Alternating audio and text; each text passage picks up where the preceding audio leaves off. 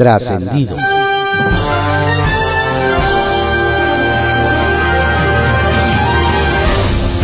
Continuamos con la audiosíntesis informativa de Adrián Ojeda Román, correspondiente a hoy, lunes 6 de junio de 2022. Demos lectura a algunos trascendidos que se publican en periódicos de circulación nacional. Templo Mayor, por Fray Bartolomé, que se publica en el periódico Reforma. ¿Quién ganó ayer en las elecciones?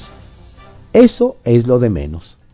Lo grave es que volvió a perder México. Y es que el presidente sigue polarizando en lugar de gobernar. Morena no tiene pudor en utilizar recursos públicos. La oposición sigue sin ofrecer una alternativa y el desánimo social es cada vez más evidente en la baja participación en las urnas. Quizás uno de los pocos ganadores de la jornada electoral sea la autoridad electoral a pesar de la campaña encarnizada en su contra, tanto la organización de los comicios a cargo de los OPLES como los conteos rápidos del INE difícilmente podrían ser impugnados. Bueno, en realidad a los morenistas no les preocupa mucho la contradicción de descalificar a las autoridades electorales cuando el resultado les es adverso, y al mismo tiempo celebrar cuando ganan en comicios que organizaron esas mismas autoridades. La congruencia les parece un lujo pequeño burgués. El hecho de que las elecciones se hayan realizado de manera más o menos correcta no significa que no haya habido irregularidades. Sin embargo, estas tienen que ver más con la inmoralidad de los contendientes que con la eficiencia de los organizadores. De entrada, por supuesto, Andrés Manuel López Obrador siguió violando la veda electoral. Incluso ayer mismo, al promover obras en su estado natal. De igual forma, Morena no tuvo empacho en echar mano de gobernadores, vehículos y programas sociales para promover sus candidaturas.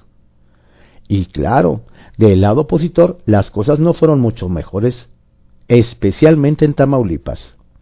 Ahí el gobernador panista Francisco García Cabeza de Vaca hasta órdenes de aprehensión lanzó contra sus opositores en un intento por apuntalar a su propio candidato. Eso sin mencionar la presencia e influencia del crimen organizado. Tanto Américo Villarreal como César Truco Verástegui se declararon ganadores, pero el conteo rápido le da una clara ventaja al morenista.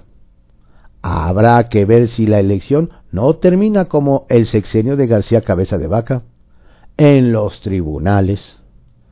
Como siempre, lo que se vio ayer fue una elección de Estado en la que el PRI volvió a usar para su beneficio todo el aparato gubernamental. No, esperen un momento. El que denunció eso fue el dirigente del PRI, Alejandro Alito. Refiriéndose a Morena, diría Newton que el prismo no se crea ni se destruye, solo se cuatro transforma. Según el gobierno de Claudio Sheinbaum, el ahuehuete que plantó en Paseo de la Reforma vivirá dos mil años. Lo dicen los mismos que no pudieron cuidar una palmera y se les murió en tres años. Así que si el ahuehuete llega a Navidad, será un auténtico milagro. Circuito Interior, que se publica en el periódico Reforma. Los amantes de los malabares deben estar atentos, pues dicen que será de antología la machingüepa que se aventarán las autoridades para defender la construcción de un cuartel de la Guardia Nacional en Xochimilco. En caso de que todos los permisos de la Ciudad de México y la Federación estén en regla, habrá que ponerle lupa a la forma como se consiguieron, pues se trata de una zona protegida por su alto valor ambiental. Si no fuera así, peor, ya que significaría que cuando se trata de una prioridad de Palacio Nacional, lo demás, incluido el respeto a la ley, es lo de menos. Según lamentó la Secretaría de Gobierno capitalina, Álvaro Obregón rechazó instalar en la explanada de la alcaldía un centro de acopio para ayudar a los afectados por Ágata en Oaxaca. La dependencia que encabeza Martí Batres aseguró que la razón que le había dado la demarcación es que no querían politizar el asunto.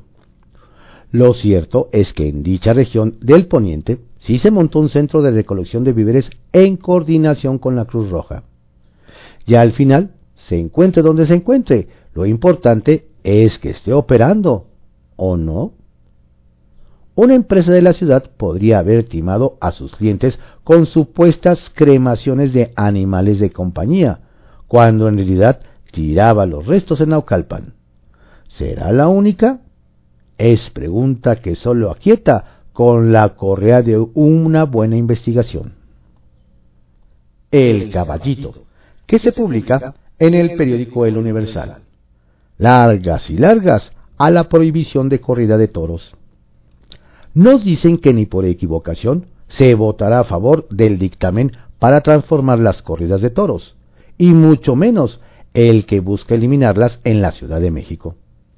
La Comisión de Bienestar Animal del Congreso Capitalino, cuyo titular es el PBMista Jesús Sesma, tiene un dictamen para modificar la fiesta brava, para que los animales no sufran, el cual será objeto de un nuevo intento para votarse esta semana en comisiones. Sin embargo, nos señalan que la propuesta es rechazada por la mayoría de los integrantes de la comisión, pues quieren que se prohíban y no que solo se transformen. Además, los legisladores de Morena nos aseguran tampoco votarán por la eliminación de la tauromaquia, pues entre otros temas hay señales desde el antiguo Palacio del Ayuntamiento para que no avance. Por todos lados, el tema parece que se irá a la congeladora. Cuenta regresiva para el comisionado de víctimas. En este espacio le platicamos que en el Congreso de la Ciudad de México estaba lista la terna que sería enviada a la jefa de gobierno Claudia Sheinbaum para designar al nuevo titular de la Comisión Ejecutiva de Atención a Víctimas. Ahora esta lista ya se publicó en la Gaceta Oficial, porque nos adelantan, se acelerarán los tiempos para designar al nuevo titular. Los que saben dicen que aventaja Ernesto Alvarado, asesor de la coordinación de asesores del área internacional del gobierno. Hay voces que piden que ya se defina quién encabezará tan sensible área, que aun cuando tenga encargado de despacho, nada es igual a tener a un titular. La pasa mal diputado morenista en Aguascalientes. Este fin de semana fue aprovechado por políticos mexiquenses de diferentes partidos, quienes viajaron a las seis entidades donde se llevaron a cabo las elecciones a gobernador ayer, como fueron Aguascalientes, Oaxaca, Hidalgo, Quintana Roo, Durango y Tamaulipas. En esta última nos dicen no le fue bien al diputado local morenista Isaac Montoya, quien fue detenido por policías municipales de Aguascalientes según sus compañeros de partido, de manera ilegal y arbitraria, como difundieron en sus redes sociales. Nos dicen que el congresista del Estado de México fue llevado al C4 de aquella entidad e incomunicado. Ya tendrá oportunidad don Isaac de dar su versión de los hechos, pero de que tuvo un trago amargo, lo tuvo. Línea 13, que se publica en el periódico Contra Réplica. Eliminan basura. La Secretaría del Trabajo y Fomento al Empleo informó que recientemente concluyó la primera etapa del programa Empleo Verde, con el retiro de 1.134 toneladas de residuos de 17 barrancas, y contó con la participación de mil vecinos de las alcaldías de Álvaro Obregón, Coajimalpa, La Magdalena Contreras y Tlalpan. La dependencia señaló que esta acción operó durante tres meses en coordinación con la SEDEMA, y que el resultado de esta actividad generó un impacto positivo en alrededor de 2 millones de habitantes de la Ciudad de México en la zona surponiente, detalló la autoridad. Plantación del Huete. Más de 200.000 personas participaron para decidir qué árbol sustituiría a la palma y ganó el Huete. El Huete es nativo de nuestro país es un árbol de la vida que representa la grandeza de México, señaló la jefa de gobierno Claudia Sheinbaum este domingo, después de la plantación del agüehuete de reforma. De acuerdo a la SEDEMA, esta especie nativa de México puede vivir durante más de dos mil años. La jefa de gobierno, a través de sus redes sociales, agradeció a los viveros de Nuevo León que donaran la especie. agradezco a los viveros regionales y los encinos, quienes donaron el agüehuete, señaló. A favor del medio ambiente. En el marco del Día Mundial del Medio Ambiente, el diputado del Partido Verde, Jesús Sesma, hizo un llamado a todos los políticos, empresarios y ciudadanos a realizar todos los días pequeñas acciones que cuiden al medio ambiente como usar transporte sustentable, cuidar el agua, reciclar y evitar el plástico de un solo uso para lograr grandes cambios y un verdadero cuidado ambiental de la capital del país. Y recordó que el Congreso de la ciudad ha impulsado diversas acciones legislativas, entre las que destacan el proyecto de ley para generar energía eléctrica mediante la adopción y ejecución de tecnologías limpias, aprovechando las toneladas de residuos sólidos urbanos orgánicos que se generan en la ciudad.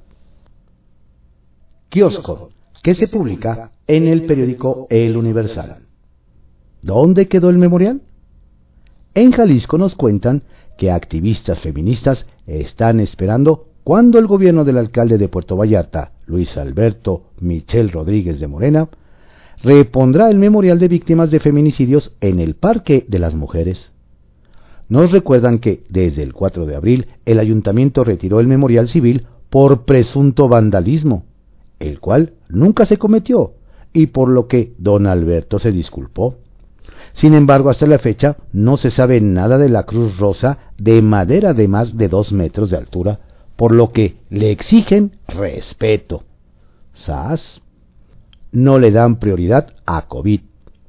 En Baja California Sur nos platican que más de uno está preocupado por el rápido incremento en los contagios de COVID-19 en las últimas semanas, pues se superaron los mil casos activos.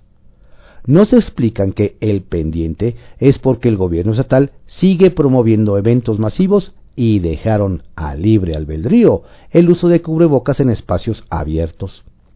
Sumado a eso, la secretaria de Salud, Sacil Flores, solo hace llamados a misa para que la gente sea prudente. Y parece que mira para otro lado cuando se le habla de una nueva ola de repunte de casos. ¿Será que quiere quedar bien con su jefe?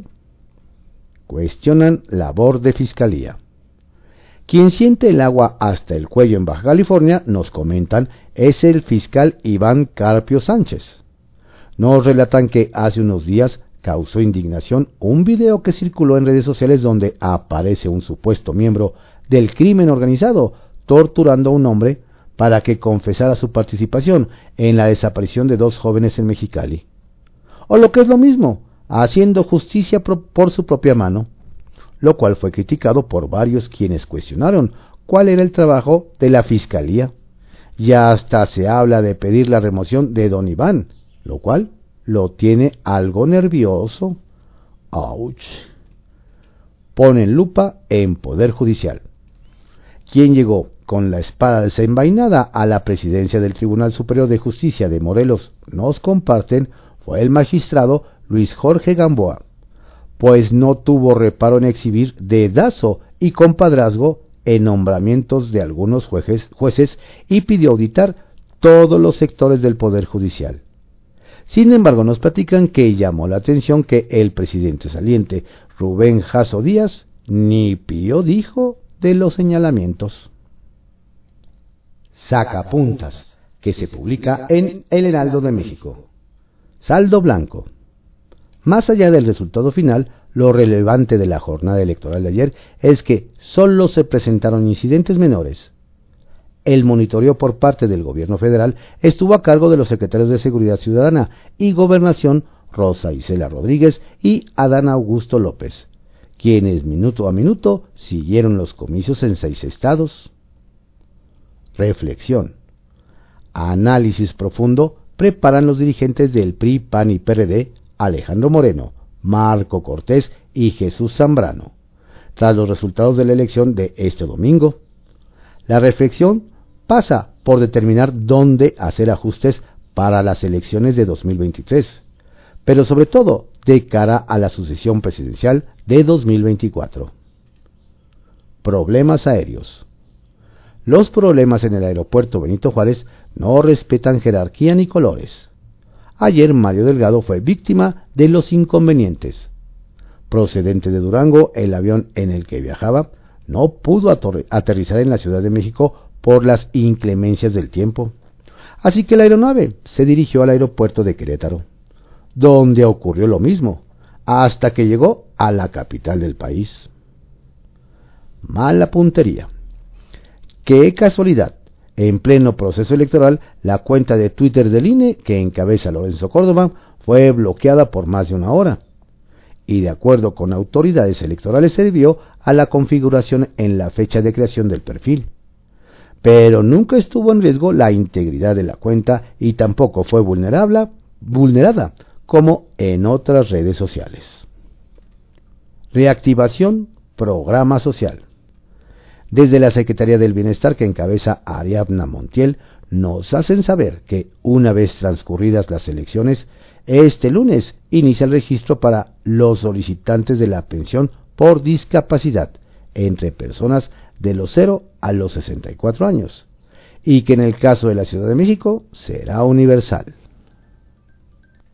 bajo reserva, que se publique en el periódico El Universal. Al final no fueron seis de seis.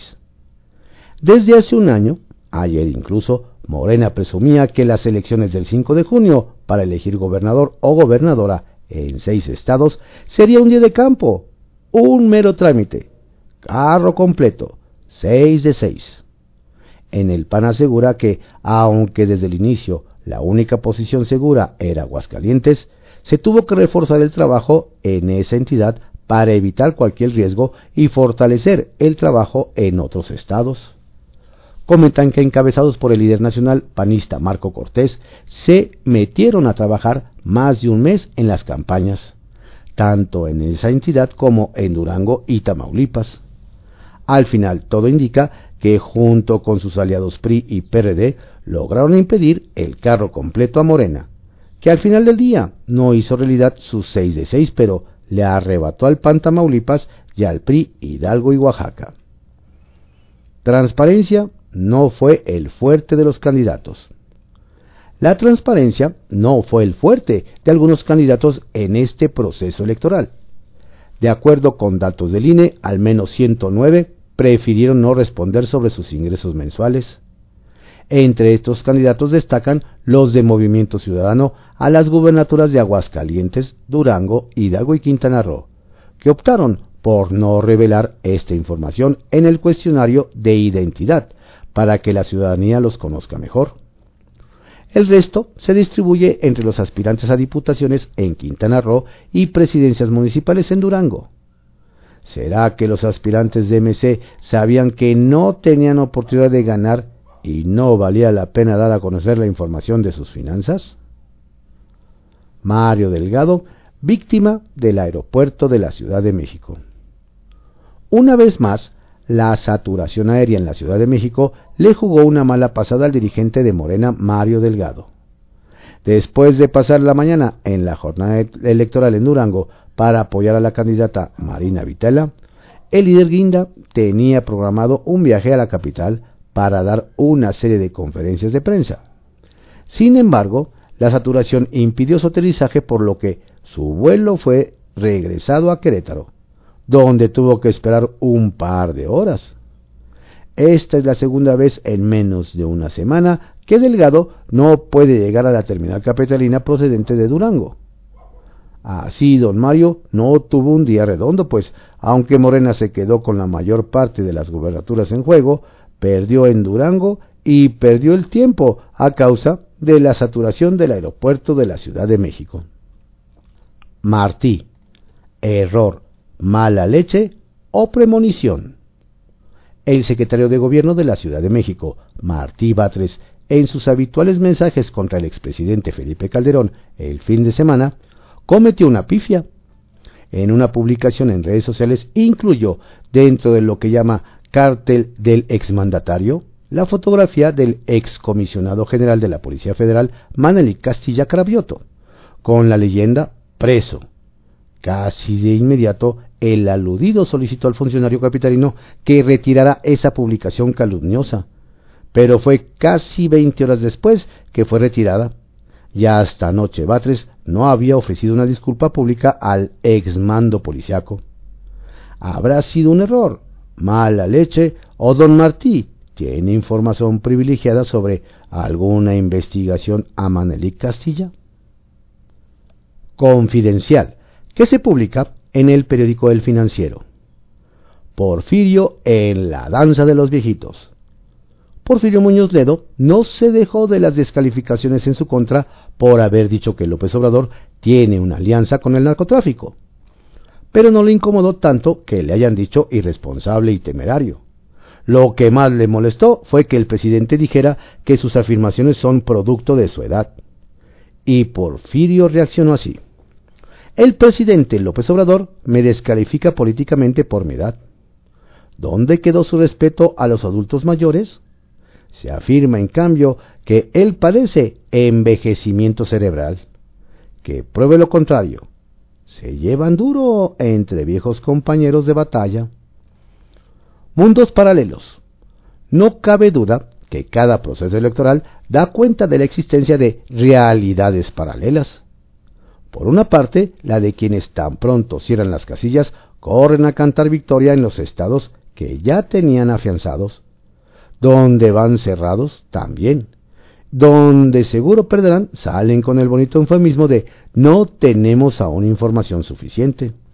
Y por otra parte está la realidad real, la que recuerda el consejero Ciro Murayama al advertir que nadie, absolutamente nadie, puede decir con certeza a las 18.30 que ya ganó una gubernatura. Los votos apenas se están contando. Y remata diciendo que los actores políticos deberían tener altura, responsabilidad. En San Lázaro, calladitos y en campaña calladitos, sin hacer un ruido, acusando a los demás, pero todos activos en campaña, PRIM, PAN, PRD y MC hicieron uso de los recursos humanos de sus respectivas oficinas de comunicación social en la Cámara de Diputados para transmitir sus actos de campaña en los diversos estados. Su activismo fue notorio en las transmisiones de videos, discursos, versiones e entrevistas en las últimas semanas, tanto en los cierres de campaña en días hábiles y hasta en la jornada final del domingo. Y todo por el mismo boleto, sin horas extras, se quejaron algunos. Marco de lejitos.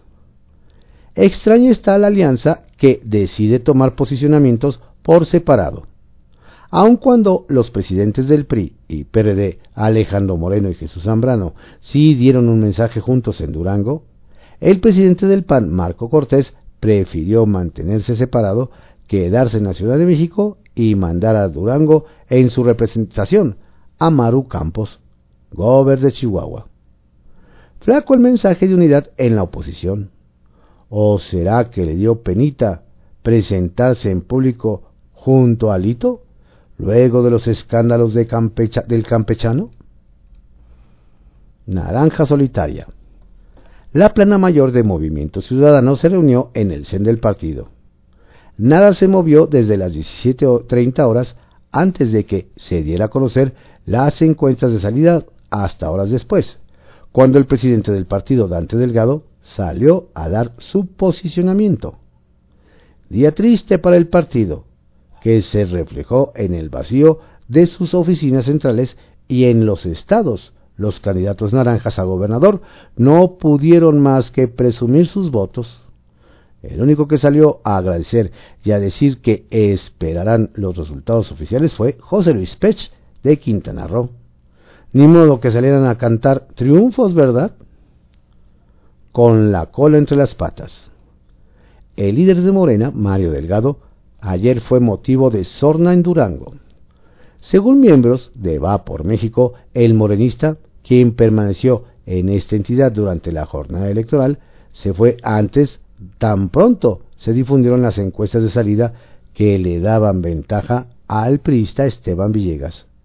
Incluso el líder del PRD, Jesús Zambrano, dijo que Delgado se fue como bandido, con la cola entre las patas. ¿Será? insisten en desquiciar la Ciudad de México. Los transportistas de la Ciudad de México no quitan el dedo del renglón e insistirán en desquiciar la capital como presión para que les autoricen un incremento de la tarifa del pasaje y que pase de 5 a 8 pesos. Integrantes de Fuerzas Amplias de, Transportistas harán hoy una conferencia para desmentir las cifras de Claudia Sheinbaum sobre apoyos que les dan y para poner fecha a su nuevo intento de desquiciar la metrópoli. Estos fueron algunos trascendidos que se publican en periódicos de circulación nacional en la audiosíntesis informativa de Adrián Ojeda Román, correspondiente a hoy, lunes 6 de junio de 2022. Tengan un estupendo día, una excelente, saludable semana y por favor, no baje la guardia. Saludos cordiales de su servidor, Adrián Ojeda Castilla.